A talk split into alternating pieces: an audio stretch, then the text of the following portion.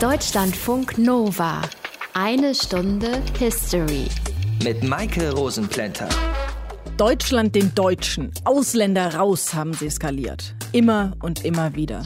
Und Brandsätze und Steine geworfen. Auf ein Haus, in dem noch mehr als 100 Menschen untergebracht waren.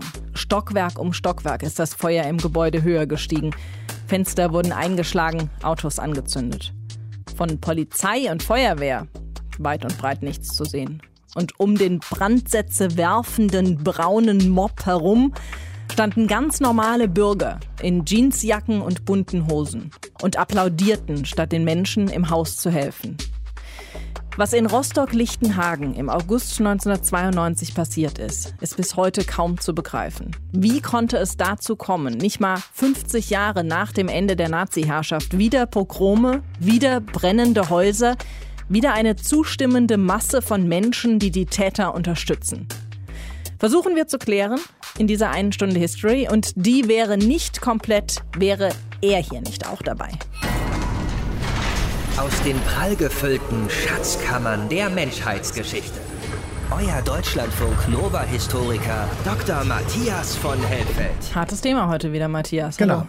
Das Pogrom von Rostock-Lichtenhagen hat zwei Jahre nach der deutschen Wiedervereinigung stattgefunden und viele der Beteiligten und Schaulustigen auch waren Bürger der ehemaligen DDR gewesen. Gab es da einen Zusammenhang? Das ist am Anfang dieser Sendung natürlich eine Frage, mit deren Beantwortung man sich viele in Anführungsstrichen Freunde machen kann. Also pauschal gesagt ist natürlich nicht jeder damalige DDR-Bürger unabwendbar ein Rechter, ein Extremist oder ein Ausländerfeind gewesen. Das ist im Übrigen heute auch noch so, auch wenn viele rechtsextreme Aktivitäten in Ostdeutschland zu beobachten sind. Kurz vor den Ereignissen von Rostock-Lichtenhagen hat der Psychoanalytiker Hans-Joachim Marz damals ein Buch veröffentlicht mit dem Titel Der Gefühlsstau. Ein, wie ich finde, immer noch sehr interessantes Buch. Naja, jetzt kommst du hier mit einem Psychoanalytiker um die Ecke. Unsere Sendung heißt Eine Stunde History. Was also sucht ein Psychoanalytiker da drin? In diesem einen speziellen Falle sehr viel. Er schildert nämlich sehr eindrucksvoll, wie ich finde, wie die DDR-Bürger in allen Lebenslagen mit der Staatsmacht konfrontiert waren. Die Genossen der SED waren eben überall in den Leitungsgremien, in Ämtern und Behörden. Sie waren so etwas wie die personifizierte Staatsmacht. Alle DDR-Bürger hätten diese Erfahrung gemacht, auch dann kuschen zu müssen, wenn ihnen Borniertheit, Dummheit und Verlogenheit entgegengetreten sind.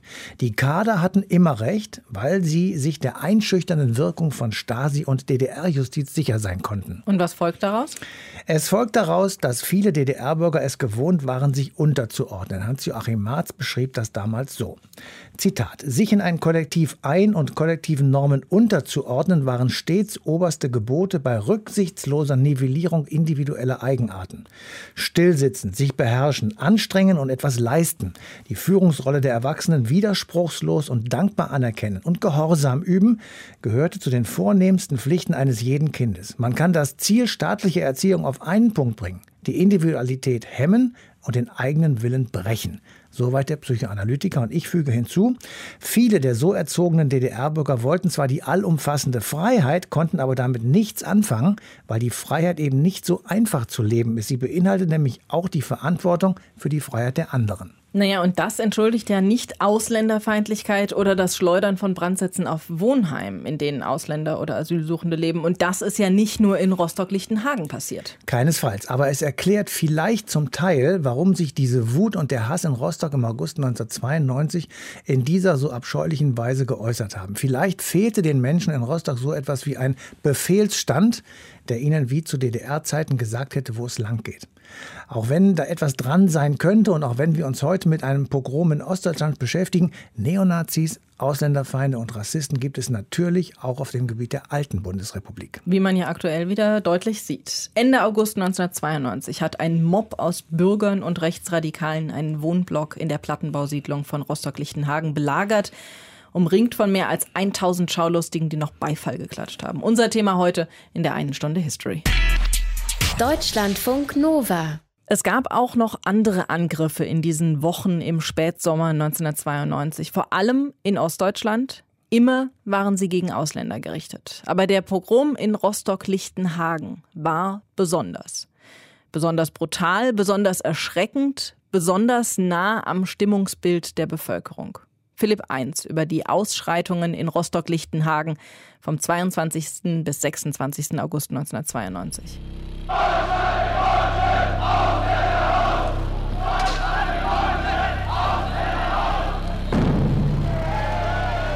Es ist Montagabend, der 24. August 1992, als die Gewalt in Rostock-Lichtenhagen endgültig eskaliert.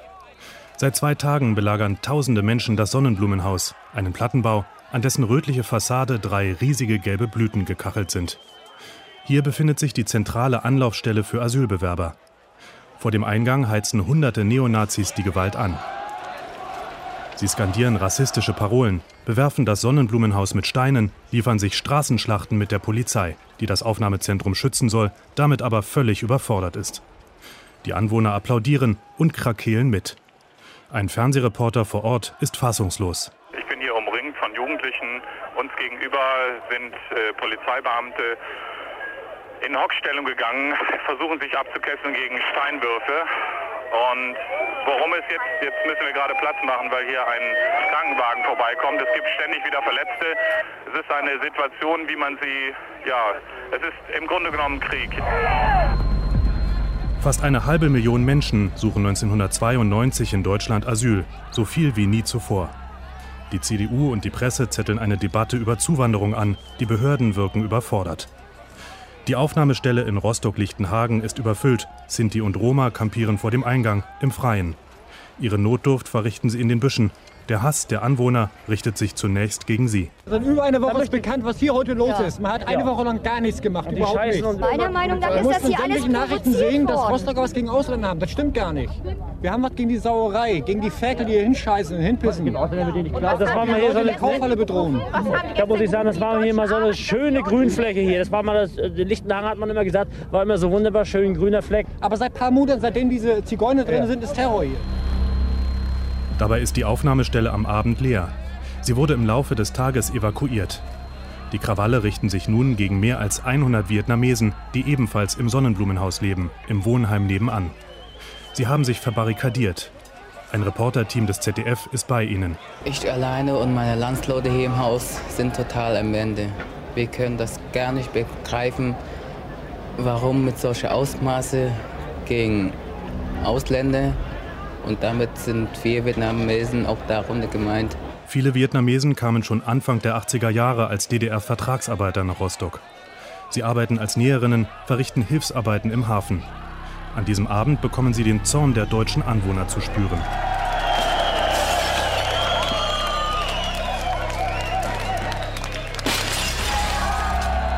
Um 21.40 Uhr zieht sich die Polizei plötzlich zurück.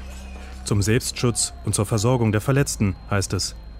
Die Anwohner des Sonnenblumenhauses sind nun auf sich allein gestellt. Die Chaoten sind unten durch die Tür eingedrungen. Ich habe schon telefoniert. Die Polizeiinspektion Lüttenklein hat es nicht begriffen. Die haben es nicht begriffen, was hier vorgeht. Während einige Randalierer ins Wohnheim der Vietnamesen vordringen, werfen andere Molotow-Cocktails auf das Gebäude. Auch der Rostocker Ausländerbeauftragte Wolfgang Richter und einige Wachleute sind dort eingeschlossen. 22 Uhr. Das Gebäude brennt. Die Feuerwehr ist mittlerweile vor Ort, kommt aber nicht an das Haus heran. Die Randalierer verstellen ihnen den Weg. Wir bitten darum, dass die Löscharbeiten der Feuerwehr nicht behindern. Ich danke für Ihre Aufmerksamkeit und Unterstützung. Die Vietnamesen brechen die verschlossenen Notausgänge auf, klettern aufs Dach und retten sich von dort in einen anderen Wohnblock.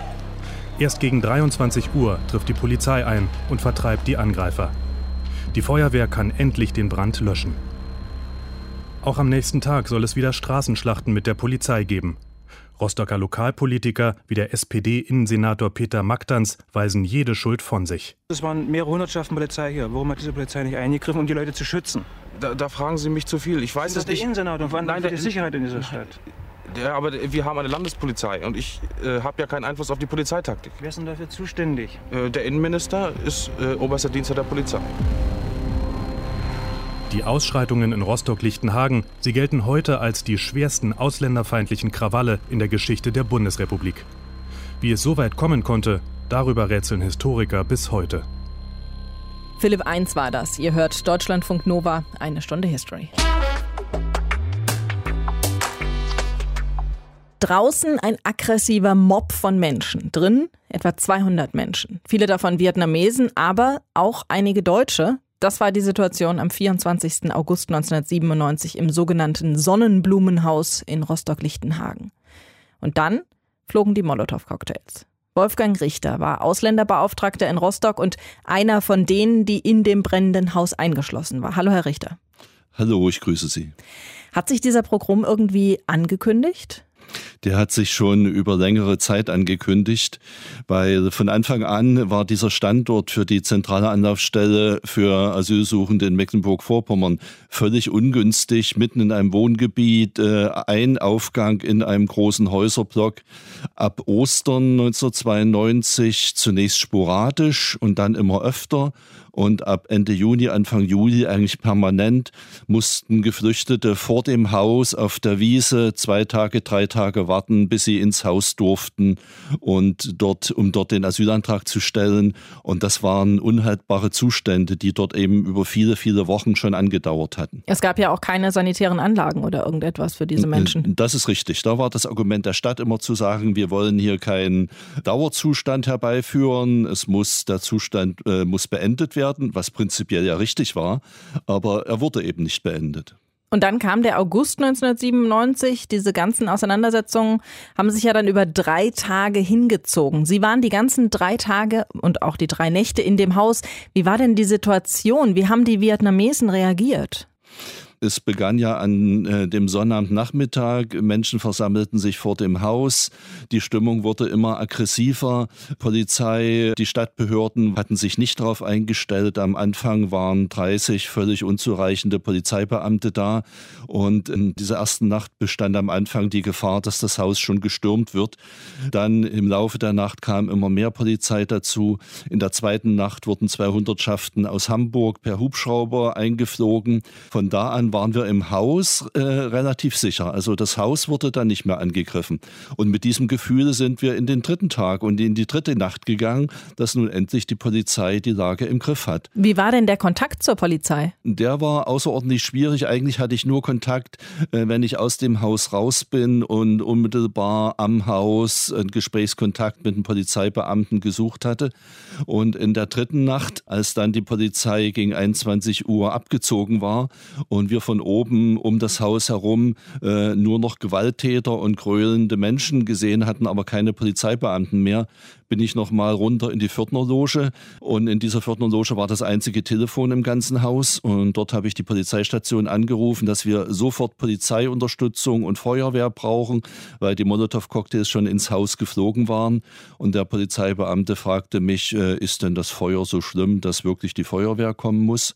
Und von dem Moment an wussten wir, wir mussten uns selber helfen und konnten nicht darauf hoffen, dass dort irgendwie schnell durch Polizei und Feuerwehr Hilfe kommen würde. Wie war das denn für Sie in diesem Haus? Wie erinnern Sie sich an diese Situation in dieser dritten Nacht am 24.08.? Ja, ich kam also aus der vierten Loge wieder raus nach diesem Telefonat und äh, unten äh, begannen die Gewalttäter bereits ins Haus einzusteigen und dann habe ich das Telefonat beendet und bin hoch und habe mich dort mit den Vietnamesen äh, abgestimmt und äh, wir wussten nicht, wollten die Gewalttäter uns angreifen, also haben wir uns nach unten verbarrikadiert, haben in den Treppenaufgängen in der sechsten Etage die Treppenaufgänge dicht gemacht und es war klar, dass wir nur übers Dach rauskommen können, also sind ein einige von den Vietnamesen dann hochgegangen, um zu versuchen, diese beiden Stahltüren, die dort den Aufgang zum Dach blockiert haben, aufzubekommen.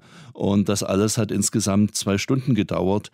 Und ansonsten hatten wir einfach keine Zeit, Angst zu haben, weil wir mussten uns selber helfen. Nach unten verteidigen, nach oben versuchen, aufs Dach zu kommen.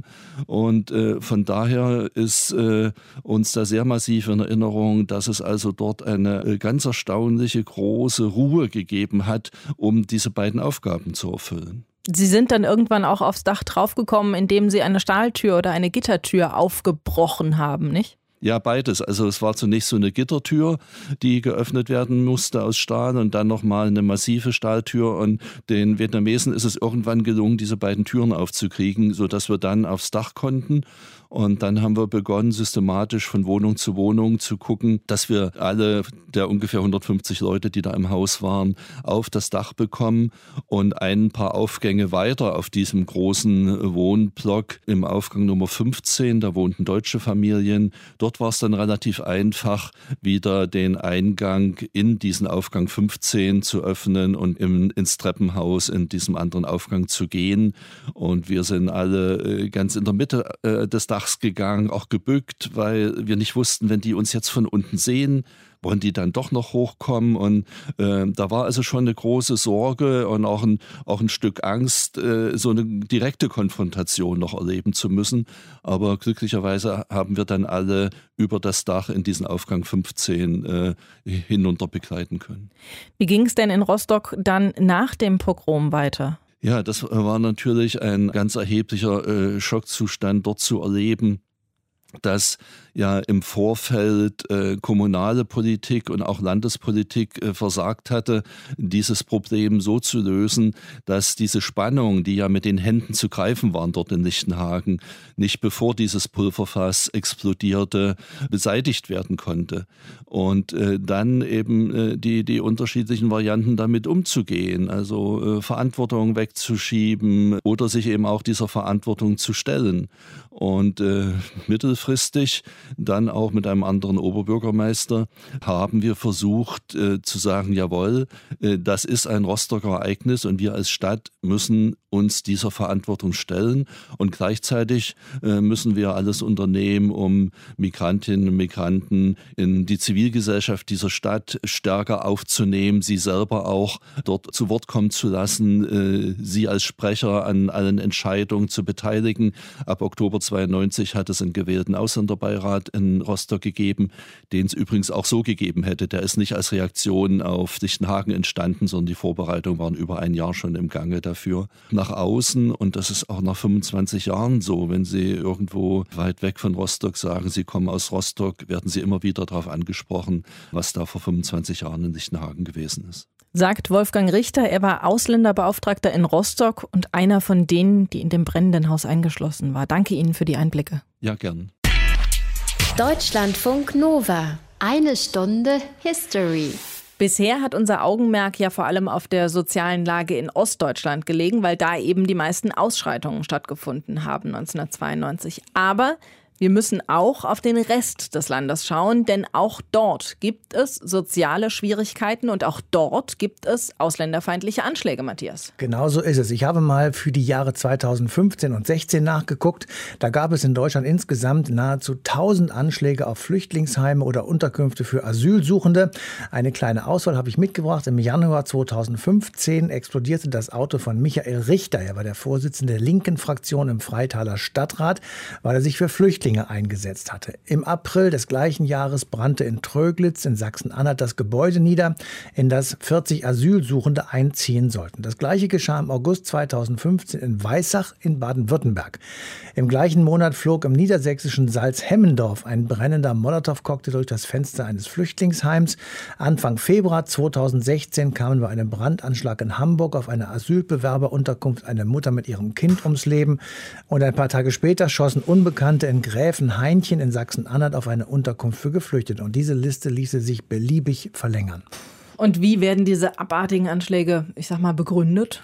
Eigentlich immer mit der angeblich zu großen Zahl von Ausländern oder Flüchtlingen oder Asylbewerbern. Und das im Übrigen auch, wenn es in der eigenen Umgebung gar keine nennenswerte Zahl von Menschen aus anderen Kontinenten mit anderer Hautfarbe oder fremder Sprache gibt. Da behilft man sich dann mit einer angeblich drohenden Überfremdung, einer Vertreibung aus dem eigenen Land oder einer Unterwanderung durch eine womöglich noch von der Regierung bewusst herbeigeführten und gesteuerten, Zitat, Vermischung der Rassen.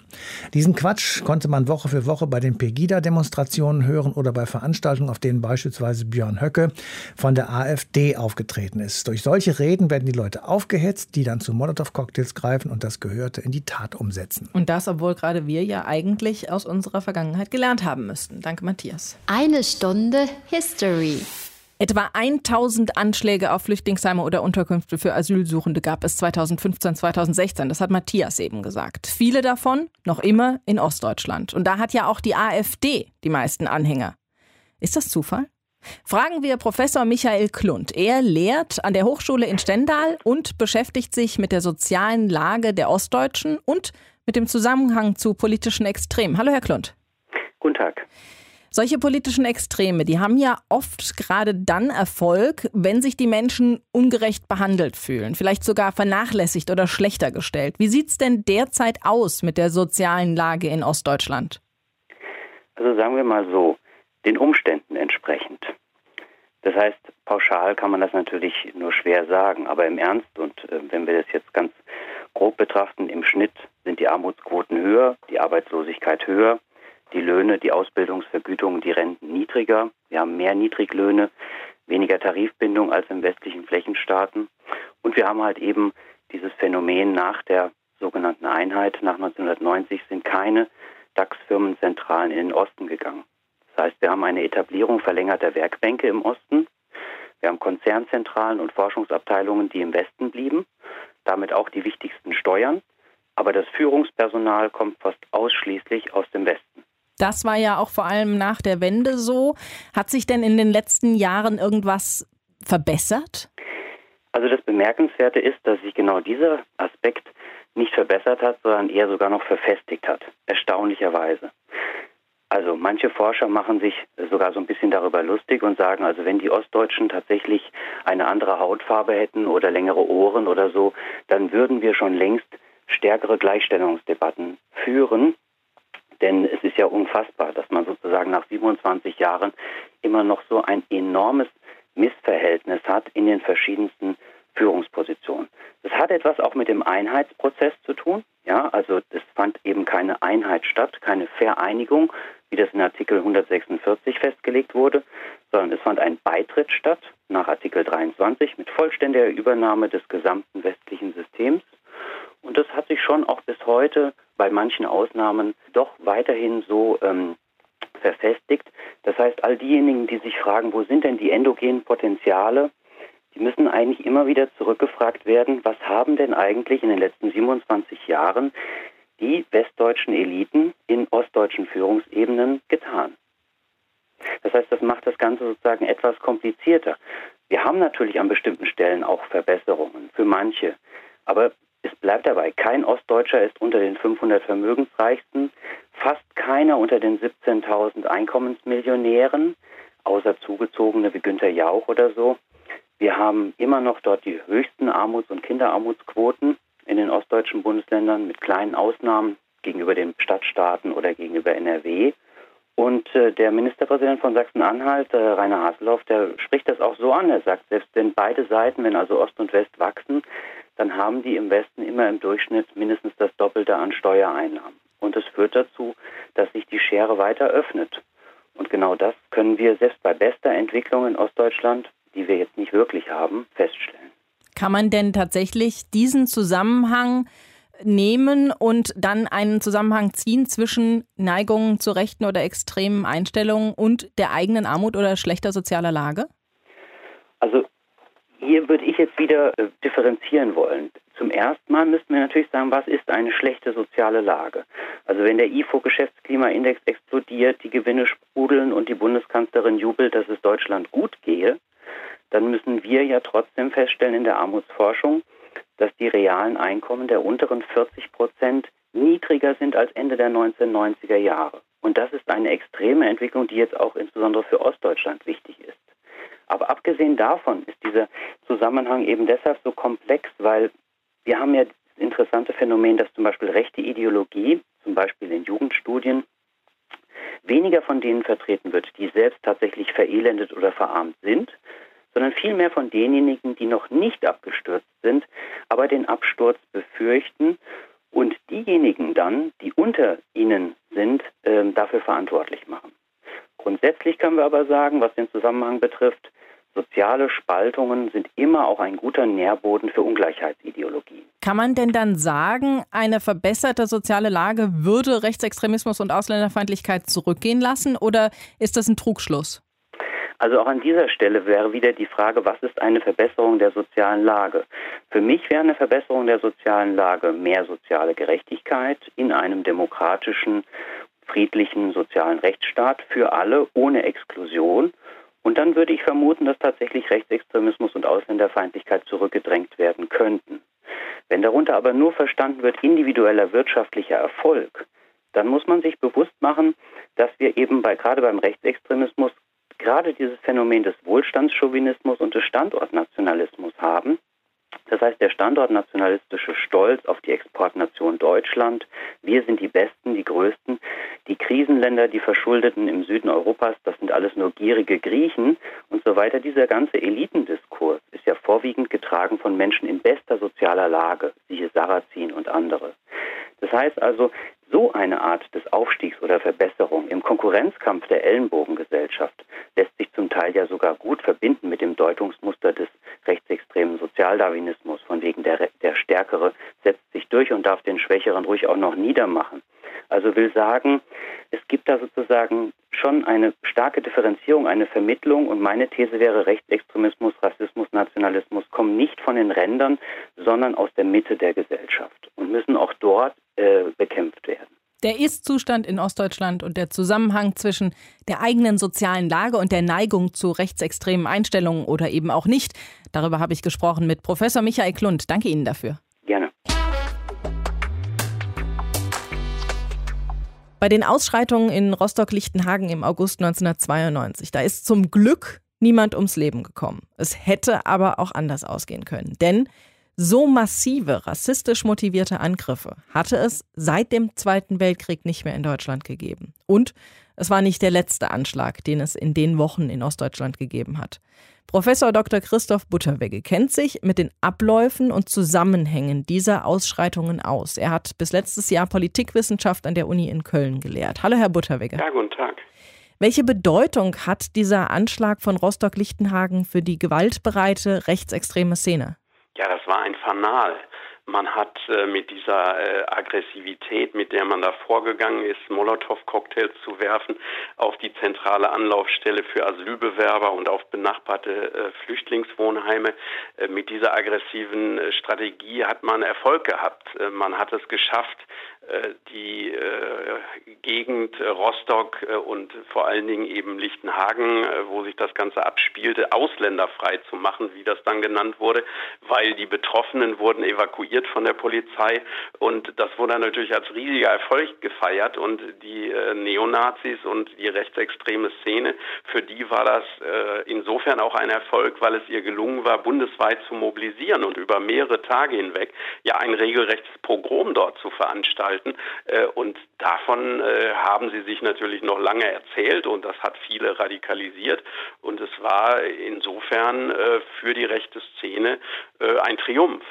Sie haben eben diese bundesweite Mobilisierung angesprochen. Es war ja tatsächlich so, dass zu diesen Ausschreitungen sogar Rechtsextremisten aus anderen Teilen des Landes angereist waren. Wie sehr gab es denn diese Verknüpfungen zwischen Radikalen aus Ost und West danach noch? Ja, das hat sich äh, zum Teil sicherlich erhalten. Äh, es äh, ist äh, in Kooperationsbeziehungen gemündet äh, und man hat sich da zum ersten Mal getroffen, hatte Erfolg, hatte Kontakte zueinander äh, und das war insofern, natürlich gab es auch vorher schon, vor allen Dingen, wenn man an Michael Kühn denkt, ein Neonazi, der versucht hat, gleich nach der Maueröffnung in Ostdeutschland äh, die westliche Szene dort gewissermaßen zu verankern. Ähm, dies war jetzt in Rostock-Lichtenhagen ein Treffen äh, bundesweit und äh, das war dann natürlich auch für die Zukunft und für die weitere Entwicklung der rechtsextremen Szene in Gesamtdeutschland ganz entscheidend. Gab es denn auch Gruppierungen, die sich nach Lichtenhagen dann erst radikalisiert haben? Naja, wenn man äh, an äh, Recht des Kindes in Ostdeutschland denkt, ähm, die äh, beispielsweise auch äh, im Thüringer Heimatschutz organisiert waren, äh, dann äh, war das natürlich jetzt auch für die so ein Moment der Radikalisierung. Auch die Szene hat sich politisiert, äh, gegen Flüchtlinge anzugehen. Das Ganze vor allen Dingen ja auch unter dem Beifall von Menschen, die man jetzt nicht einfach als Neonazis oder Rechtsextremisten titulieren kann, sondern es waren äh, spießige Kleinbürger, die äh, begeistert applaudiert haben dort in Rostock-Lichtenhagen. Und auch das war natürlich äh, neu, äh, dass äh, Rechtsextremisten, die vorher ähm, eher ja isoliert sich fühlen mussten, auch in der Gesellschaft, dass die jetzt plötzlich Zuspruch bekamen äh, von umstehenden Bürgern, die ihnen da ähm, applaudierten, weil sie sahen, äh, dass da Menschen zur Tat schritten äh, und weil sie selber natürlich auch rassistische Ressentiments gegenüber den Vietnamesen in Rostock-Lichtenhagen und gegenüber den Flüchtlingen hatten, aber dass jetzt dort äh, welche ähm, tätig wurden, ähm, das hat sie motiviert, ähm, Applaus zu spenden. Und das war für Rechtsextremisten und Neonazis natürlich auch unterstützend und sie merkten oder hatten zumindest das Gefühl, auch von größeren Bevölkerungsteilen unterstützt zu werden äh, und eben nicht mehr so isoliert zu sein wie vorher. Rückblickend wissen wir ja, dass der nationalsozialistische Untergrund, die NSU, relativ viele Morde auch begangen hat, rechtsextreme Morde. Gibt es da auch eine direkte Verbindungslinie zwischen Rostock und äh, der NSU? Ja, Böhnhardt, äh, Mundlos, Zschäpe und auch ihre Unterstützer, die ja jetzt nicht vor Gericht stehen in München, die äh, sahen sich auch bestätigt und äh, haben natürlich teilgehabt an diesem Erfolg in Rostock-Lichtenhagen.